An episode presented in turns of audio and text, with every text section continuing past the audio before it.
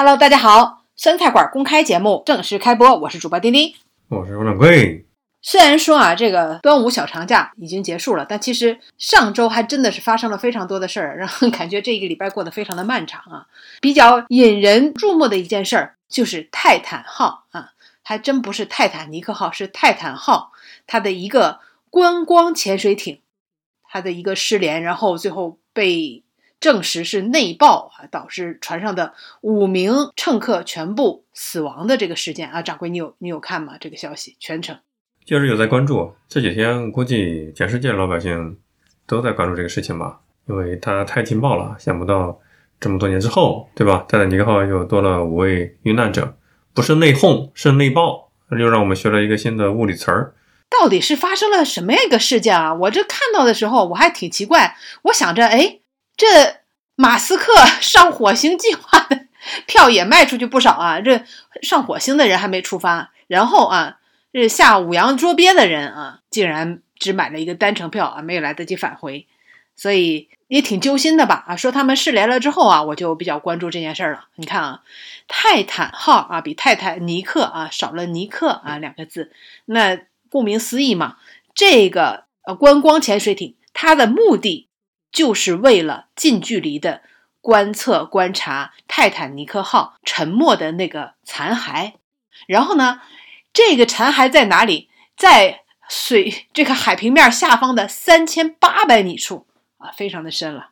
那当然，这家公司呢叫 Ocean Gate 啊，是二零一八年就开始啊建造这个深潜的观光潜水艇，已经成功就下潜过两次啊，那这是第三次。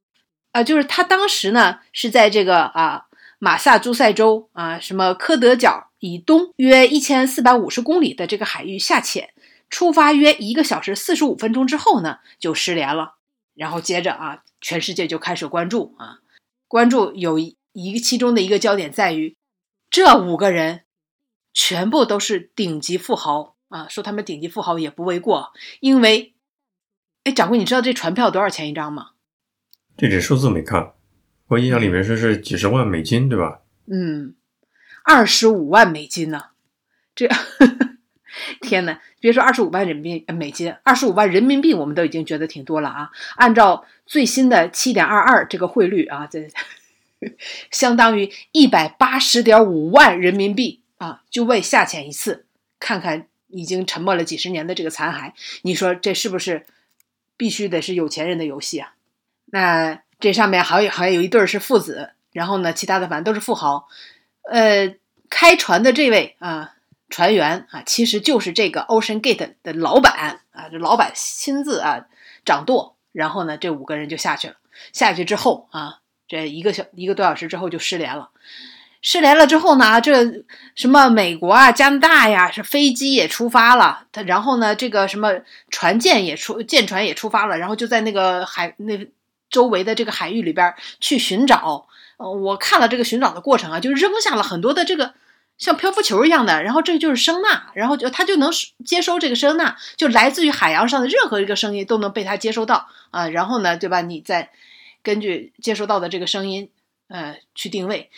比较蹊跷的是，当时啊，就说这个氧气只能用到二十四号的晚上，然后就大概还离着有半天这个时间的时候，突然。听见了，每隔半个小时就传来一个规律的敲击声，呃，当然这是收集到的，但具体的位置在哪不知道啊。每隔半个小时就会有一次，然后大家还燃起希望呢。就是难道这些人在海底在敲，在敲他的那个艇艇壁，呃，然后呢把这个声音传出来？其实你想想，这可能吗？啊？后来就证实，就其实跟这个声音一点关系都没有啊！这个声音可能是那颗海域不知道哪里啊有个船发出的声音，或者怎么样猜测啊，那跟那都没有。最后在哪儿找着了？就在那个泰坦尼克号的残骸的周围，距离大概五百米处发现了碎片，然后就说啊，这五个人全部死亡。那大家也就没好意思问，这发现了残这个潜艇的碎片，那有没有发现？那五个人的遗骸啊什么的啊，就估计也不用问了，是吗？啊，由此啊，就这张单程的船票，就最后结局是一个悲剧啊。不知道掌柜，你对这个潜水艇啊深浅呢，呃，是否也有一些了解，或者是看过什么相关的事情？深潜本身就是一个高危运动啊，它跟自由潜水还不太一样啊。嗯，这是乘坐着定制的设备深潜到海底超过一千米以下了。泰坦尼克号，我记得它的呃沉船的呃深度是三千八百米。发现这艘 Ocean Gate 呃潜水器是在离泰坦尼克号说约五百米的范围内发现了它的残片。这五位乘客嗯不可能找到残骸的呀。发生内爆解体之后，海洋生物估计把它们肉全吃光了吧？估计早就成为了海洋营养物质一部分了。嗯，这个我还真的去了解了一下啊，因为我有一位高中的同学啊，他说他因为他是医院的嘛啊，他说他这个研究的领域啊，他的专业领域其实就跟这个潜水其实是有关系的啊。他说，如果说这个潜水艇真的已经到了三千米左右，那是根本就没救的啊。他说，现在啊，就是世界上目前还有失事的潜艇。最后逃生的逃生成功的啊，最深的记录是多少？这个潜水艇叫做库尔斯克号，大家可以去查一下。当时深度是二百米，这就是最深的了啊。后来就逃生了二百米，二百米水深是多少呢？二十个大气压。因为呢，就是这个潜水艇啊，它是分成两层的，就是内层是。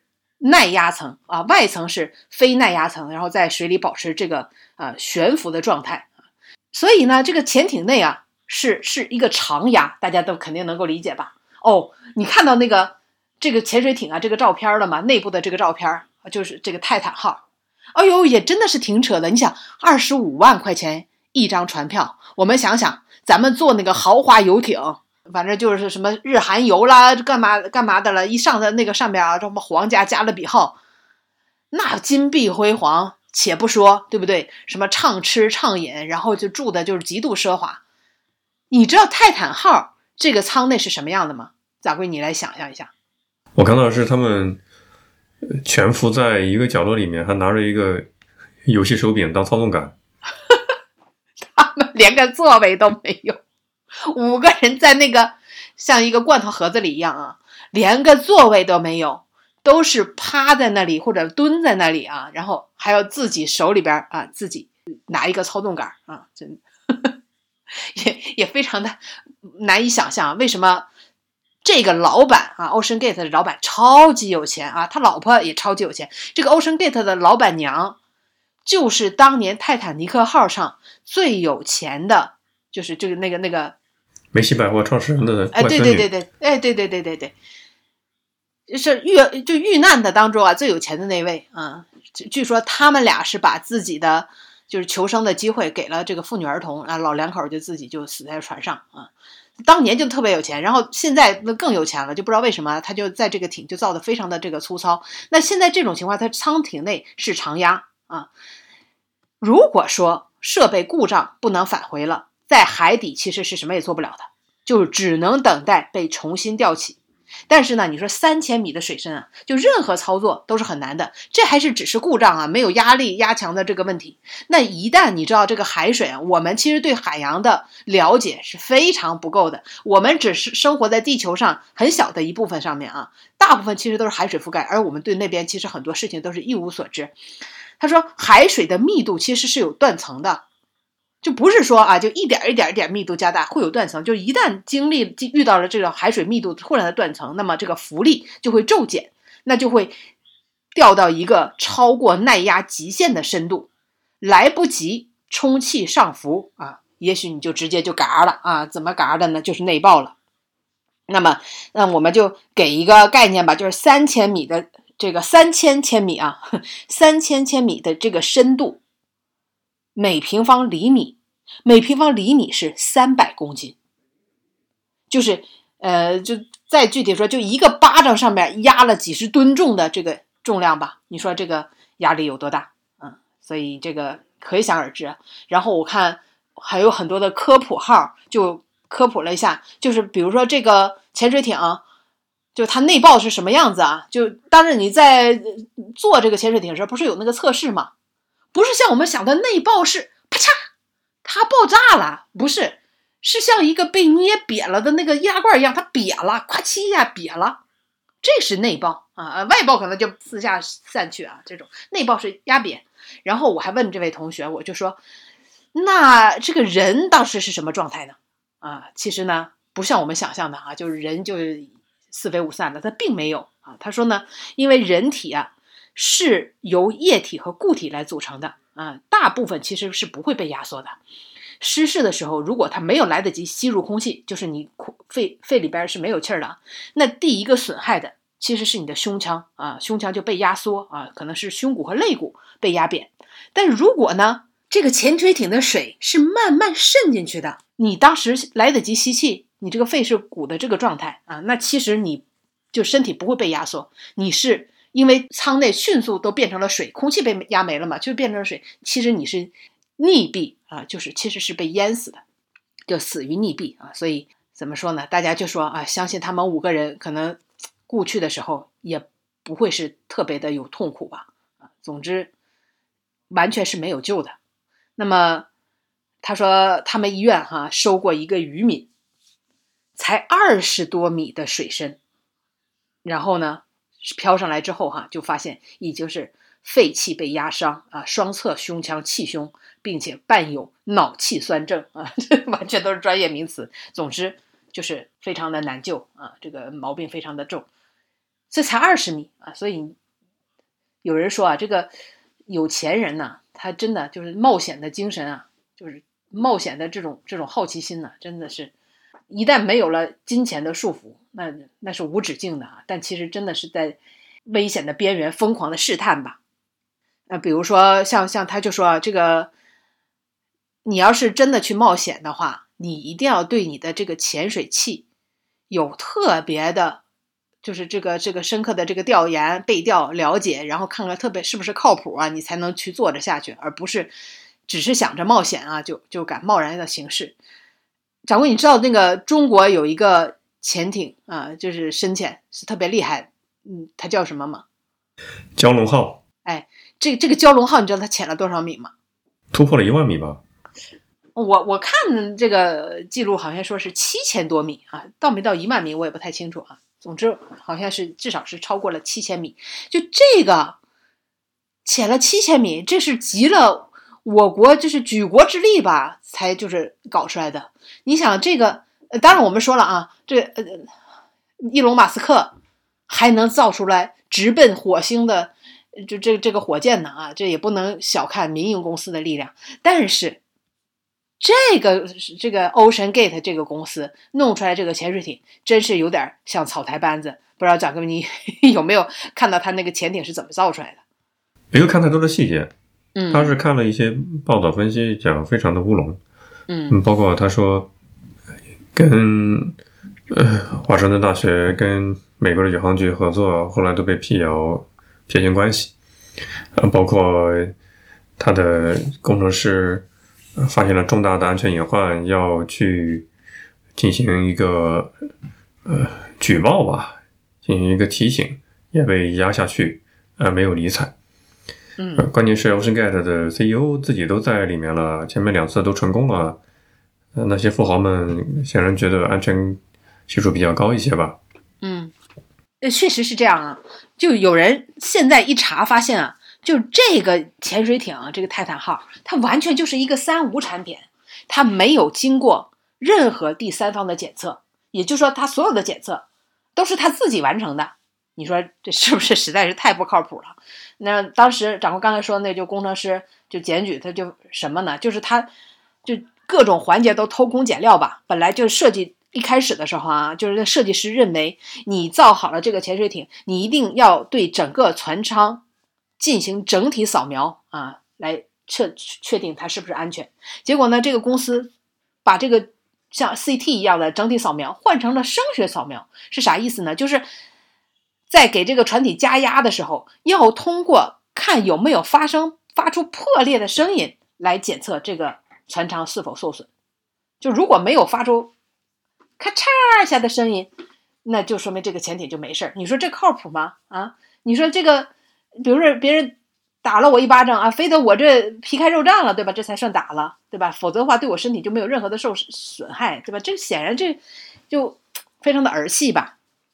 然后还伪造了一系列的这种假资料啊，等等啊。我还看到有人说，竟然他的这个观光潜艇，但这不懂了啊。他的关闭方式竟然是在外面用手工来拧上螺丝啊，感觉就非常的草台班子。再加上我们之前不是说过了吗？就里边连个凳子都没有啊，就这样的情况下啊，就然后据说啊，他呢因为没有经过第三方的检测嘛啊，但是呢，就是以他的现在的这个技术水平，最多也就下潜一千米啊，他的这个比较适用的可能是一千米，但他就生生敢去挑战三千八百米啊，你说是不是幸运呢，还是不幸呢？他前两次成功了啊，所以有人说他这第三次下去。然后这不是内爆了吗？到底是第三次的时候啊，造成了它的这个潜水艇的这个破坏，还是说其实前两次可能就有了啊，只不过没爆啊？这这一次那个伤口可能就爆了，都没有人知道。总之，这一次的事件真的让所有那些所谓的冒险家啊，或者说那些富贵阶层想去探险那些人，可能 真的要要收收自己的好奇心了啊！这估计可能对全世界的这个深潜爱好者啊。可能也都要心里边对这件事情打个折扣了。富人花钱买体验嘛，二十多万美金的一张船票，在普通人看来就是都是天价了，对吧？在有钱阶级、有产阶级看来，只是一个小钱啊，这个真没什么。你在不同的维度买体验，只不过这次呢上了个大当。我我都有点忘了，那个伊隆马斯克那个火星的船票是多少万美元来着啊？好像我记得还不贵，好像是两万美元啊！将来啊，他的未来啊成功了之后，那个票价是多少啊？有人说，很形象的说了一句啊，说果然没钱最安全。我印象里面，马斯克去火星那个项目是全球招募志愿者去的，不是收钱的项目，因为那个注定是有去无回的。去了火星就再也回不了地球了，去了就是一个死。他好像是不是收钱的一个项目？你确认吗？这他没有回程吗？我记得他反复的测试那个火箭还能再回到就是原来那个基座上或怎么样？其实还是想把人带回来的吧？那个不是它的可回收技术吗？火箭的可回收技术啊，那个跟发射之后不是那不是有个行业背景？火箭发射之后是一次性使用的，觉得很浪费。那马斯克使用所谓的第一性原理判断，为什么不能够把？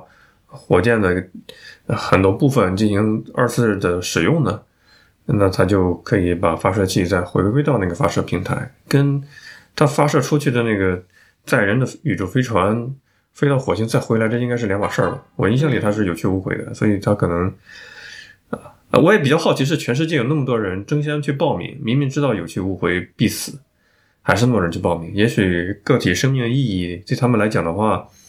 呃也是一种永载史册的一种意义，比自己平凡的活着，可能对他们来讲诱惑力更大一些吧。主要是对有钱人，不是有人说这一次就泰泰坦号里面的那些富豪，就是他们血液里有浓浓的冒险细胞嘛？确实啊，就当人有财富到一定程度的时候，你很多其实说钱不是万能的，但其实钱很多时候它真的是万能的，就它能买到很多的东西之后。人的这个欲望或者说他兴奋的这个底线啊，就不断的被抬高啊，他就很难感到兴奋，或者说还有什么东西他是特别想获得的啊，就满足他的那种惊喜啊，那种感受就很难获得。所以呢，他通过这种冒险，哎，也许就能达到啊，让他的肾上腺素才能进行飙升。我看呃，这里边就有一个遇难的啊，其中一个富豪，他有三项世界纪录。啊，其中一个自己是世界纪录是往返地球两极时间最短的人，你想想，这这有啥意义吗？啊，但是他就追求这种冒险精神，所以你看啊，他虽然不幸没有返回啊，但是那就可能去跟去火星的那种那那种感受是一样的啊，就冒险精神啊，体验可能大于一切吧，这是我们感觉感觉不到的这种快乐啊。但是说这是顶级富豪啊，他们可能要通过就是这种啊极度的这种追求极限运动啊，才能带来快乐啊。但是像普通的这种富豪啊，普通的有钱人啊，其实他们也在呃追求一很多的这个运动方式啊。那这种方式我们看起来很普通啊，其实都是贵族运动啊。不知道掌柜你有没有看过赛龙舟？实地的吗？还真没有观摩过这项运动。你看，我们其实咱咱俩还算做北方人吧，对吧？从广东的广东人的眼睛来看，我们都是 北方人。我们北方人过端午节，感觉哎，就是就吃粽子呗，呃，最多对吧？看电视上还还有人在包什么香囊，对吧？好像也就仅此而已。但你知道，在广东一带啊，这个端午节真的是一个大节日。他们从四五月份就要开始准备，准备干嘛？就这个节日就是赛龙舟啊。这个赛龙舟呢，他们是以这个村儿为单位，然后呢，对吧？这个赛事甚至就是因为太过认真啊，就反正弄得非常的正式，非常的正规，好像都已经变成了奥运会的项目。真的，人家不是在玩票，就他们每个村儿啊，不是你要赛龙舟吗？都有训练基地啊，这个训练基地呢，对吧？这个你像我们健身房里边啊，也就看看那什么椭圆机、跑步机啊，就这些。人家的训练基地那是叫做路由器，陆陆地的陆陆啊，游泳的游啊，路由器，就真的用铁架子搭出来一个人悬空的这个划船，就专门练你双臂的力量啊，然后整整要练习两个月啊，才能。就是真的到这个河里边去赛龙舟，而且呢，这个广州的这个水啊，不像我们想象的，哎，是不是在西湖上赛龙舟啊？就一马平川？没有，他们是九曲十八弯，有什么 C 型弯、L 型弯、S 型弯，然后那个龙舟啊，这不是长长的这个龙舟吗？过那个弯的时候是。肯定是要别到那儿了，那全靠舵手，对吧？什么时候急行，什么时候急刹，什么时候甩甩尾，而且还要弯道，还要还要加速，那充满了技巧。而且他们那边的这个，为了增加这个可看性啊，他们在很多拐角地方都会堆上石块。这些石块你知道是干嘛用的吗？堆石块是干嘛？我还真的不是，就在那个河道的拐弯的地方，岸上岸边拐弯的地方要放上很多的石块，堆上一些石块啊。他就是让这些龙舟经过的时候要撞一下，然后把那些石块都撞散，然后大家就围观的人就发出哦，就很就感觉很嗨，一定要体验龙舟摆尾把这个石块都撞得稀碎的这种感觉啊！就这可能是真的北方人感受不到的这种乐趣、这种快乐吧？啊，就完全是一个非常成熟的体育赛事啊！感觉我们赛龙舟啊，如果中国的中超男足。拿出来赛龙舟这个精神的话啊，那我估计对吧，冲出亚洲应该是没啥问题的。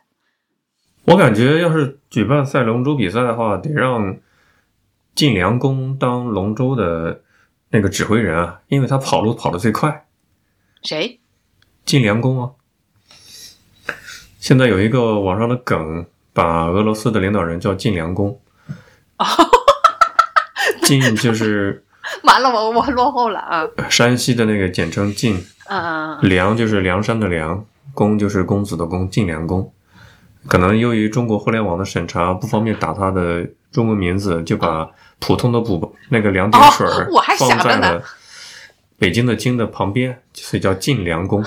天哪，不是晋我理解，对吧？这个是普去掉两点，那梁又是又是作何解释呢？普通的普那两点送给了北京的京呢？哦，拆字游戏嘛，这太太绝了啊！就普京的普两点到了这个京的上面啊，就变成了啊哦，好的，尽量啊，好吧。最新的这个梗还没有追上啊。他跑路最快啊，那作为龙舟的摆渡人、指挥人，那肯定效果最好嘛。就是这个 龙舟，我觉得这个晋良公还真的不见得有他快啊。晋良公可能直接进下进到了这个地下的掩体里。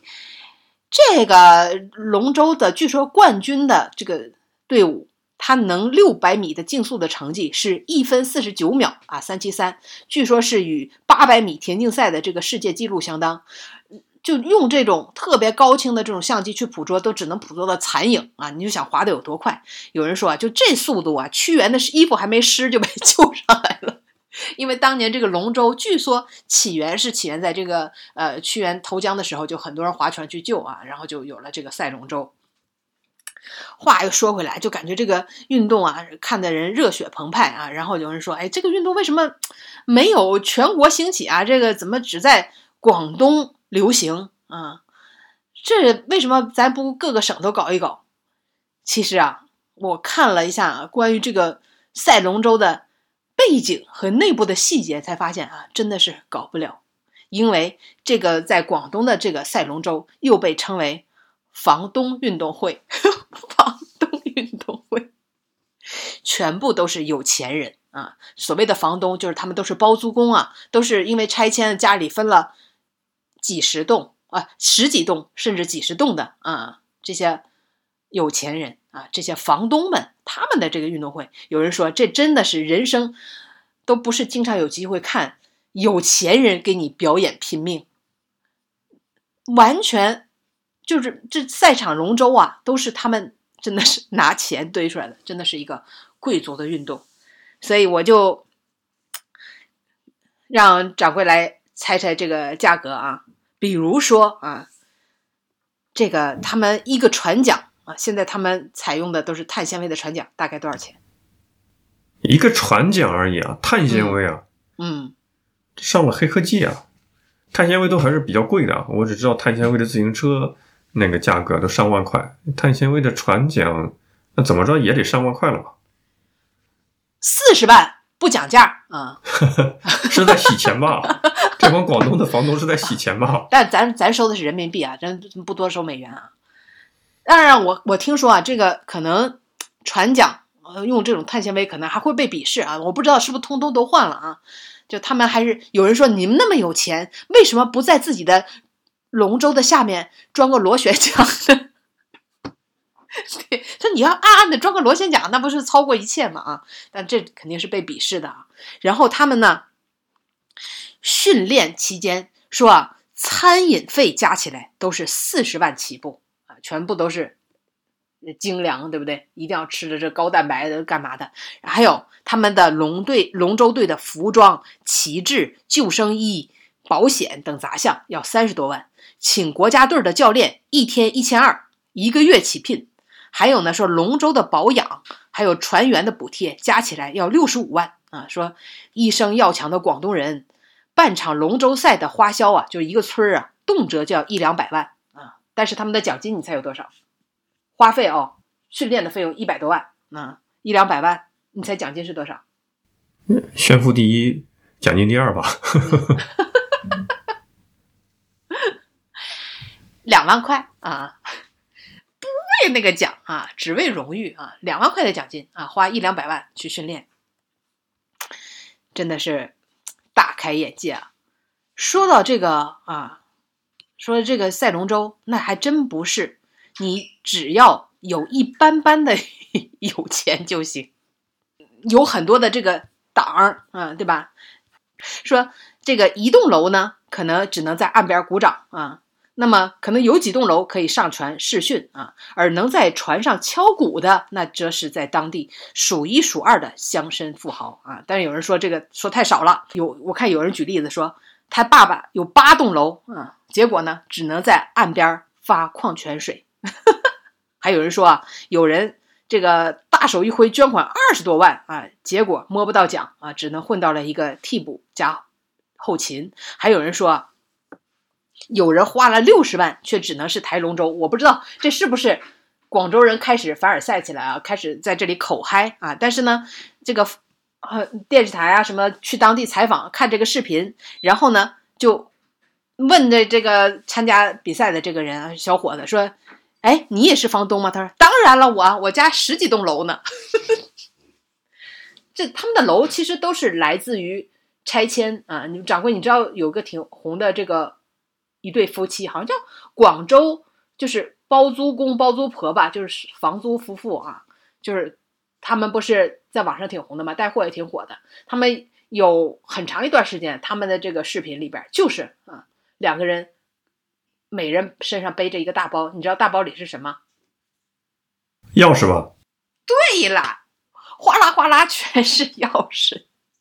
每天的要做的事情就是收房租啊，所以他们说这个叫房东运动会嘛。所以，所以能够赛房赛这个龙舟的人，基本上全是家里边有很多房子的这个房东啊。而且，如果说他们胜了，还会给自己的房客减租啊，高兴了啊；如果输了，还要加租，哎呀，我也不开心了等等。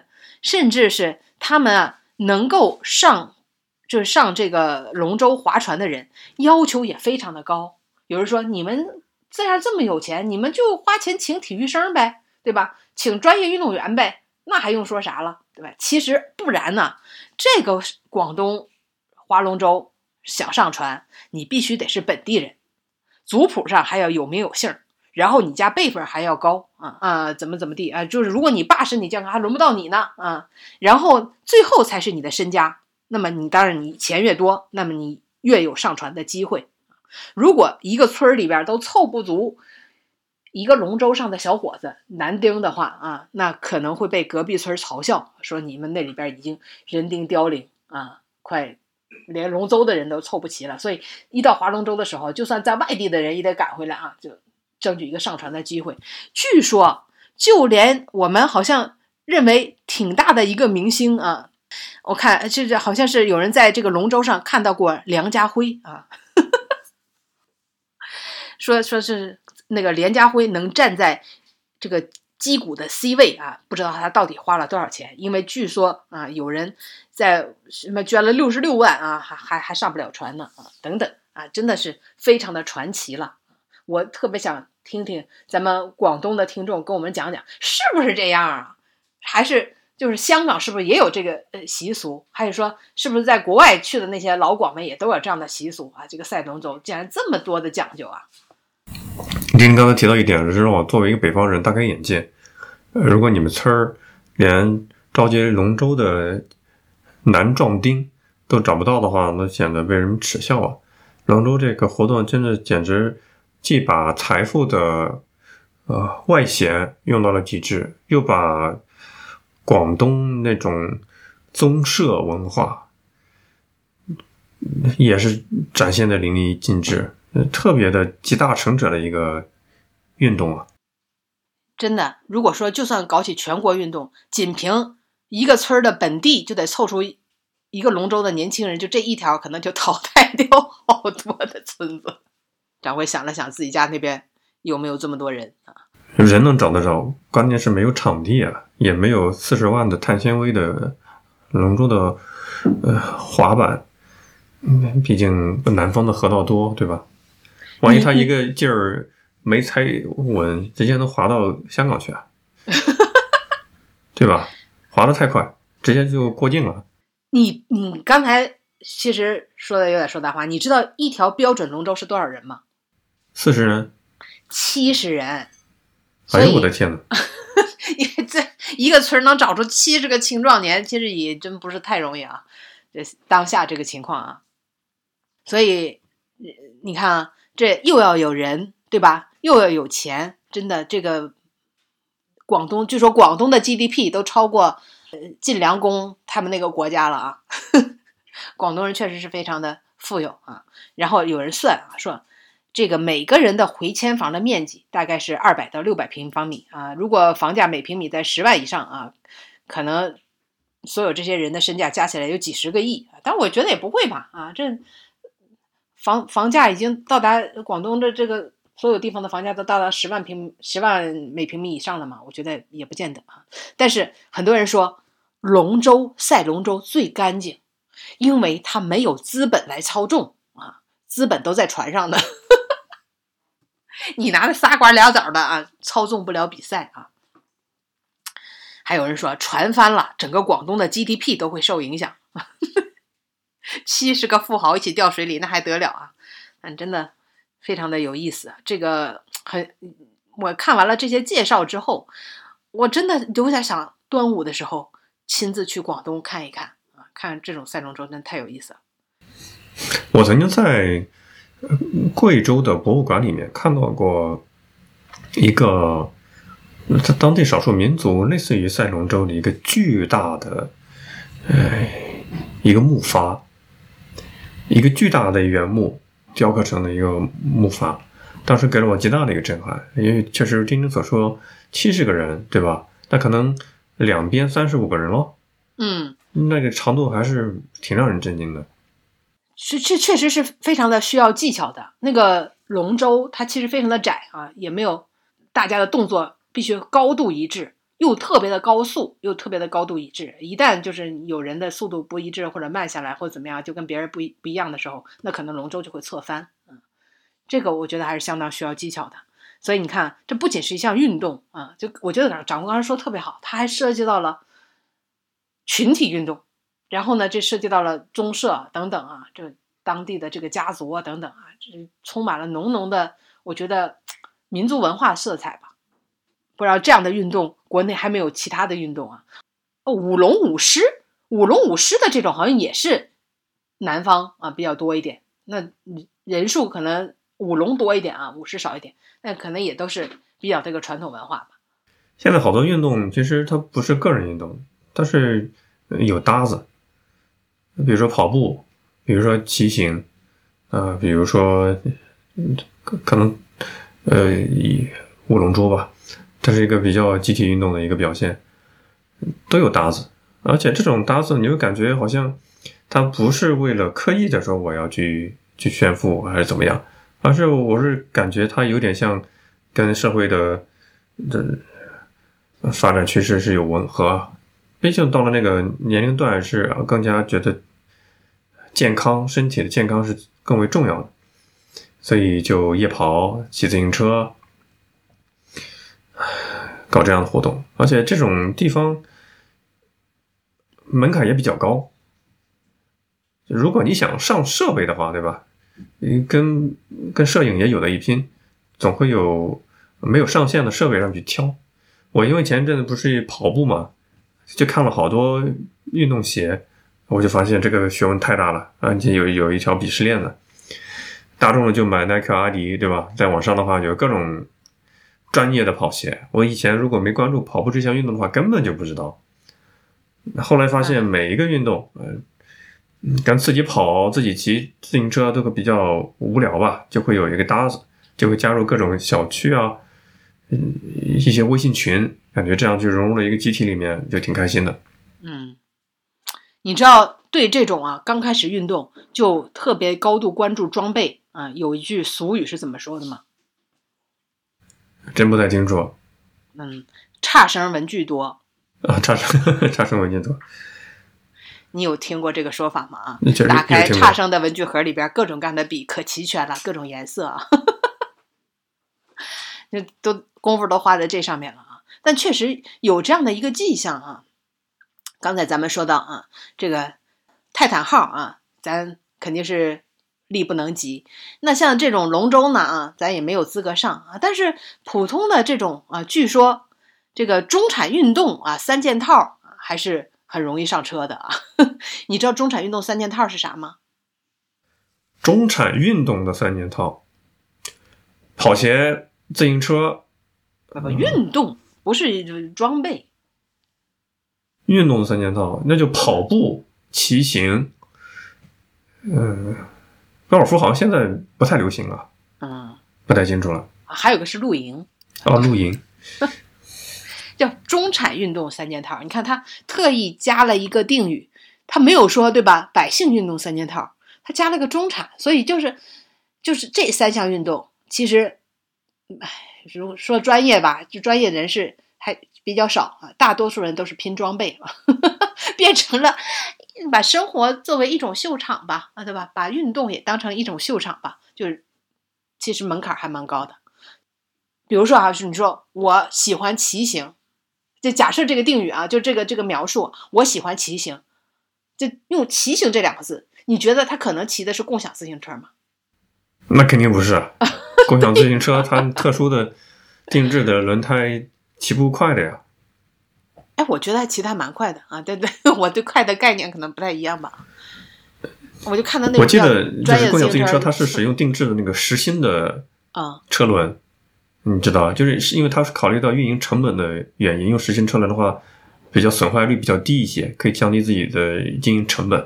它跟公路自行车细轮子的，嗯嗯，阻力小一点的，可能我理解是不太一样。当然，我也没有达到中产阶层那个 跑步圈、骑行圈，自己确实不是很清楚。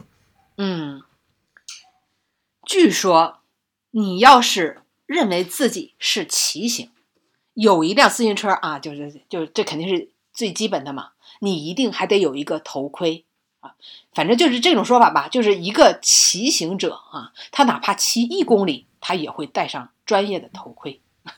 很科学啊，这不是很安全的一个行为吗？对对对，就所以有人就问，那我要骑共享自行车，我要戴个头盔吗？头盔、手套、锁鞋、紧身骑行服，还有专业的码表，以及还有什么这个叫碳纤维的车架啊等等。那么，你知道我最近啊，我我你我要做这个选题之前，我还真没有注意。你知道就那个张元儿，你知道吗？就是上海有一个小新开了一个小资的这么一个，南京西路出来就是嘛。对对对，这大家到网上搜一下啊，这个张元儿，嗯里边儿充斥着各种各样的奢侈品。然后我发现一个共性啊，当然我们不是说那个世界顶级那种奢侈品店啊，就一般的这种像买手店啦，或者一进去一看，你这衣服都是五位数的，但你也不你也不太认识这些小众的牌子，反正就很潮的那种店里边儿，明明是卖衣服的，对不对？哎，这中间都放几辆自行车啊，挺高的，摆在高高的架上，都摆着几辆自行车。哎，我说这是这到底是卖自行车还是卖衣服？我一开始还以为这家对吧，把这个自行车当成了这种装饰品。结果我那天又走到另外的一家，就是也是非常高大上的这个潮牌店吧，里边也摆着自行车，你懂吗？就就这种自行车，可能跟我想的那，就咱们平时说的那种我们常看的共享单车，完全是两回事啊！就这自行车都是十万起啊，太贵了啊！但这个就是他们认为你应该最基本的装备啊，你就没没有这个十万起的自行车，你就是骑共享单车好了，你真不好意思说自己是骑行圈的啊。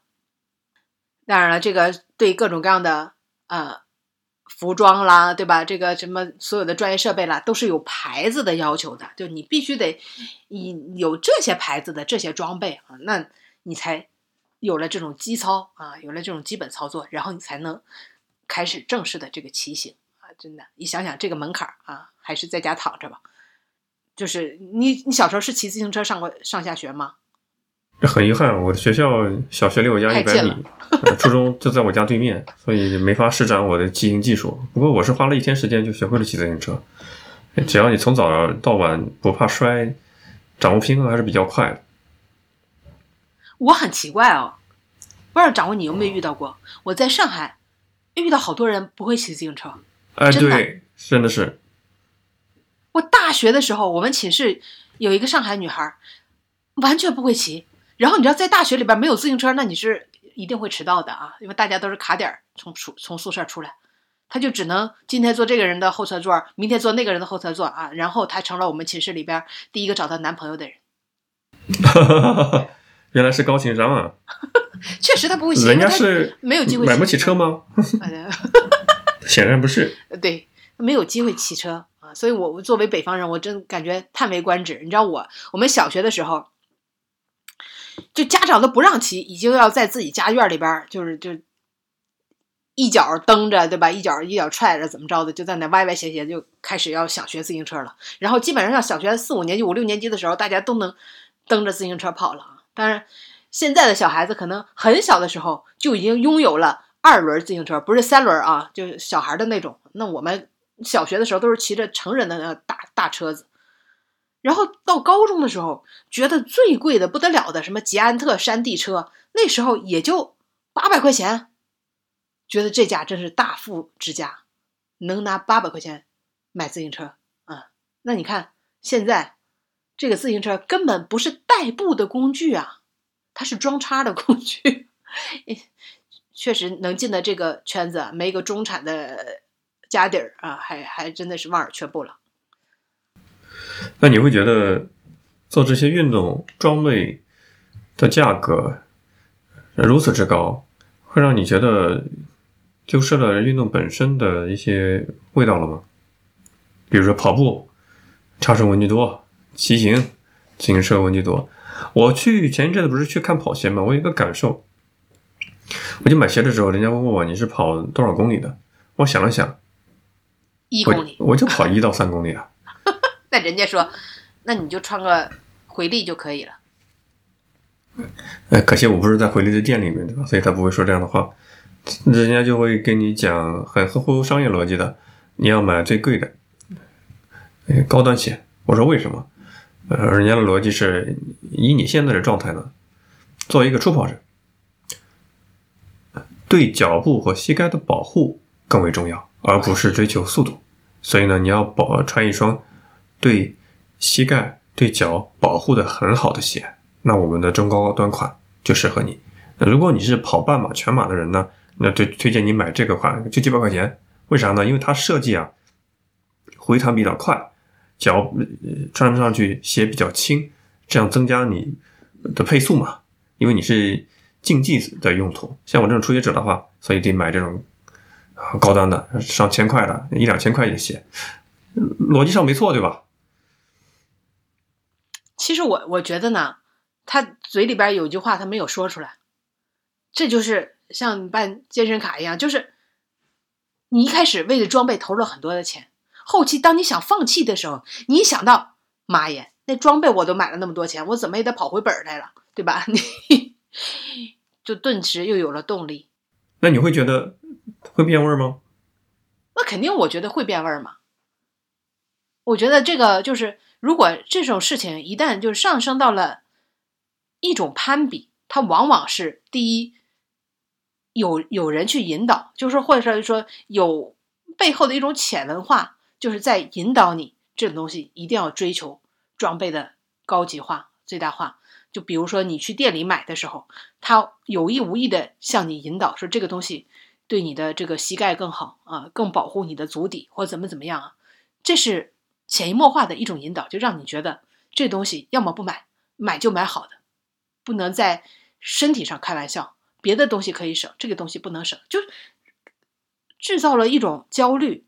然后又在比如说一些社交的平台上，像小红书啦，像等等等等吧，就是这种你说社群也罢啊，这个圈子所谓的骑行圈啊、夜跑圈等于也罢，也在传达这种其实背后是一种商业的目的，就是比装备。那么这种装备呢，它不再是为跑步，就是就是而生，而是慢慢的就变味成了一种身份的象征。你比如说，这高尔夫球的这个衣着什么什么装备，它为什么那么贵呀？那高尔夫球什么什么鞋，对吧？你说它又不什么剧烈的运动，它不臭脚就行呗？它为什么那么贵啊？那因为这个运动就被定性为你贵族运动也罢，对不对？怎么怎么着，身份的象征也罢，所以他要把这个装备的这个价格给拉上去，让你感觉我做这项运动很高级。我穿的这种装备也很高级，至于我运动的成果，那可能都不是那么重要了啊。那起码就在表明我我的身份在这个圈子里。其实我觉得是丧失掉了它运动本来的意义嘛。那运动本来的意义是什么呢？你比如说我去那个英国的时候啊，当然 这一下说到掌柜说，我还在英国生活了一年呢，这有点班门弄斧了啊。我印象特别深刻，你知道，就是我认为在在英国伦敦。那个早上起来，对吧？这个早高峰的时候，因为大家都开着车或者坐地铁，结果那个我看到很多很多的人，他骑着自行车，戴着头盔，然后穿着一身的运动装备去上班为啥我知道他去上班呢？因为他手里还拿着那种塑料袋套好的的一套西装，就拿在他的挂在他的车把上。这个我不知道你你当时你在伦敦的时候还有没有这样的一个场景啊？我觉得他这个真的，他也也有这样的一身装备啊，什么头盔这那，呃，运动服什么什么护膝全都齐全。但他目的就是上班，他就是代步工具。我觉得这种场景比那种说一定要有什么一个仪式，比如说我一定要骑从哪骑到哪，然后那么为了怎么怎么着啊，一定要集体行动啊什么的，大家都要统一装备啊什么的。我我更觉得他回归到做骑行的这个本来的意义。就把它平民化嘛，生活化。您说这个倒是真的，确实见过很多，也跟经济成本有关呀。你像在伦敦闹市区，都是呃限制汽车污染排放的，要交很高的税，出行的成本是比较高的，打车的成本更贵了。你在伦敦的话，你像叫个 Uber，那打完车账单会让你肉疼的。那怎么办呢？要么就坐地铁，要么就是步行，要么就是自行车骑行。我在自己学校门口亲眼看到过一起汽车跟自行车的交通事故，一个很英伦风范儿的一个年轻上班族在十字路口飙车，估计他是赶时间吧，正好他是闯红灯，正好被十字路口另一侧在他视线盲区有一辆车没刹车稳，直接把他给撞倒了。啊，接下来一幕也挺让人震撼。那个青年拍拍身上尘土，蹬着他自行车直接走掉了。可能他还在赶时间，嗯，但是刹车也比较的稳固。呃，私家车啊，刹车比较稳固，呃，没有受到什么特别重的伤害吧。但是给我又留下了蛮深刻的一个印象。他戴了头盔是吗？他没戴头盔，他就是 拿了一个一很英伦的一个公文包。然后我就去，我有我有段时间我是不坐地铁的，我就想。节省一点交通费嘛，因为真的太贵了。我就想能不能自己买辆自行车，对吧？骑行去上课，因为大家都知道，在国内的高校里面，你总得会买辆自行车嘛，你觉得也不会很贵。结果我去伦敦的一些自行车店，我一看他们的定价，好家伙，就把我呆住了，真是折算成人民币的话，大几千上万的那个价格，就是一辆自行车而已。可能人家是比较高级的装备吧。碳纤维的车架，或者是其他的一个什么情况，立马打消了我的买车的念头，还老老实实的步行好了。我看到那个形容啊，自行车追求装备的极致。你知道自行车装备的有一个，这这这怎么讲？就高级不高级吧？它有一个标准，你知道是什么吗？就是关于这个自行车本身，重量呗。对，就是轻，不 知道为什么。这自行车本身一定要轻，说为了让这个自行车车体减轻一公斤呢，烧多少钱都不在乎啊，就是恨不得能两只手指啊就把自行车能轻松的捏起来啊，这是判断他这个车啊是不是合格的这个标准。他说，有人说再这么卷下去啊，这自行车老哥们脖子上的金链子都得换成碳纤维的，太压秤了。对，其实我觉得这也挺变态的。感觉好像这个车子越轻就越厉害其实一一般我一看到，说实话，就我一看到哪些运动它在卷装备，其实我就望而越望而却步啊。我觉得没有必要在这上面烧钱。让我觉得，其实全国最平权的运动啊，可能就是广场舞吧。啥装备也不要啊，来了即跳。越是不需要这些装备的运动，越没有商业价值啊，所以被宣传、被造势、被小红书种草的就少嘛。有道理，就为什么对吧？这个广场舞人人喊打啊，当然它有的非常的扰民啊，确实它没有啥商业价值。这就是为什么很少看到父亲节的营销宣传，对吧？所以不知道掌柜你现在啊跑步跑的怎么样了？已经从一到三公里，现在变成了。几百米吧，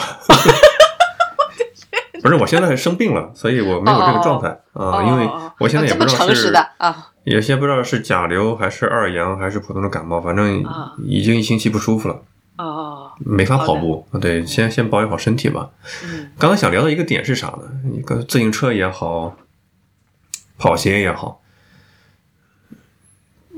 就我们现在进入到一种性能过剩的时代。啊，你千万别说自己不是跑步这些运动的爱好者，也不是骑行爱好者，对吧？那手机你总得用吧？你们发现现在其实我们的很多设备都是已经到了性能过剩的时代。你的手机绝对是性能过剩的，不管你是用国产安卓还是用 iPhone，你绝对是性能过剩的。甚至说，上世纪六十年代美国登月的那个。计算机的性能都赶不上你手机性能的十分之一，我这不是我说谎啊，大家都可以上网去搜的。那个算力水平都赶不上你现在正在用的一部手机的十分之一的算力。我们现在处于的一一种性能过剩的时代。嗯是 IT 数码硬件是性性性能过剩，你跑步也好，自行车也好，你作为大多数的可能百分之九十以上的初学者或者说是业余爱好者，根本就用不到那些性能。但是心里反正也这个钱也可以花嘛，无所谓。我老是想起余华的《活着》那个小说里面，他儿子不是在学校里跑步跑了个第一嘛？他是怎么跑的？他的运动装备是什么？他是光着脚跑的。跑了第一名之后，奖品是一双鞋啊！那个情节让我看了真是一把辛酸泪，真的很不容易。而且你知道吗，丁丁，嗯有很多的所谓的跑步大师啊，他有点返璞归真了。你不是开始跟我 PK 装备吗？PK 各种跑鞋嘛，你不管是什么索康尼啦、昂跑啦，各种各样的跑鞋。现在有一类职业的、专业的马拉松的跑步者，他是光着脚跑的。啊，有一派啊，跑步是光着脚的。他们的说法是啥呢？就是再牛叉的鞋也赶不上我脚丫子跟地面的这种亲密接触，我的这种真实的对地面的反馈的感受。